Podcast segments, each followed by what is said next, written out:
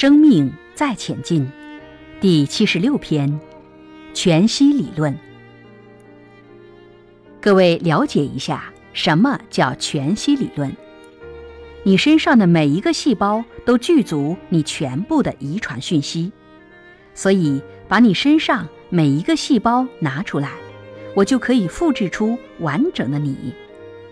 宇宙是个大周天，人是个小周天。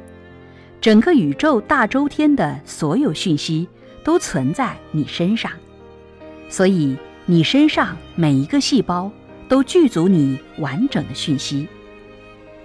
这个植物身上的每一个细胞都可以培养出玫瑰花，这叫全息理论。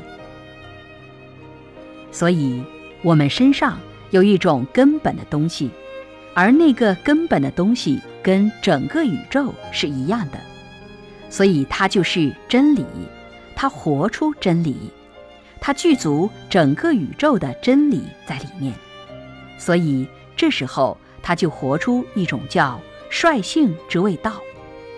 怎么活，什么样子都合乎道，因为我就是道，我活在道里面，怎么样都是道。假设宇宙是个大周天。人是个小周天，我们身上每一个细胞都有染色体，里面具足你全部遗传的讯息。现在的科技可以把你的细胞拿出来，复制一个完整的你。听过复制牛、羊、马吗？叫做克隆。假设人就是宇宙的一个细胞，所以我们的佛性细胞的染色体。本是具足一切。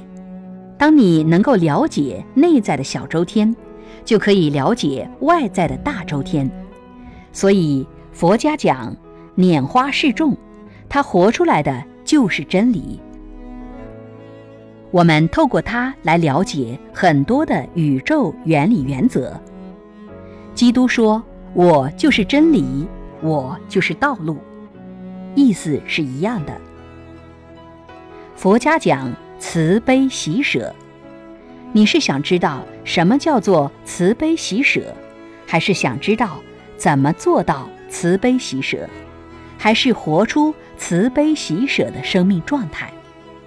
你是想知道孝道是什么意思，还是想知道如何尽孝道，还是想成为孝子？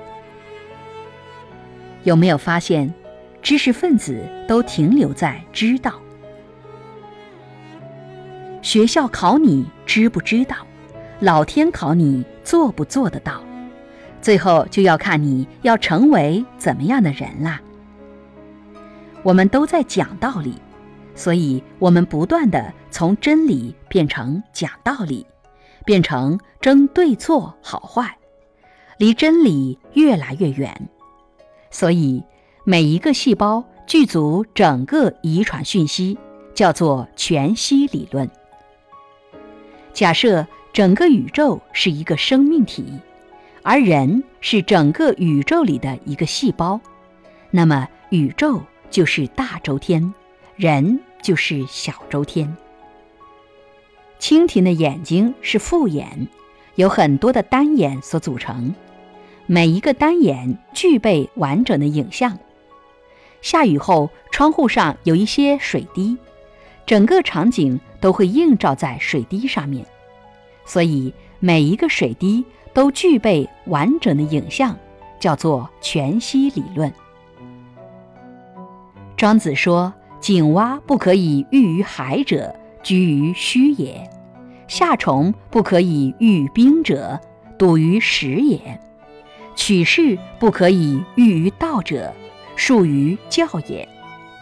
一般人受限于他的经历是片片段段的，学习是点点滴滴的，所以你和他讲完整的大道，讲全息，他是接不住的；讲一点点的东西，他或许听得懂；讲单独的春天听得懂，单独的夏天听得懂，单独的秋天听得懂。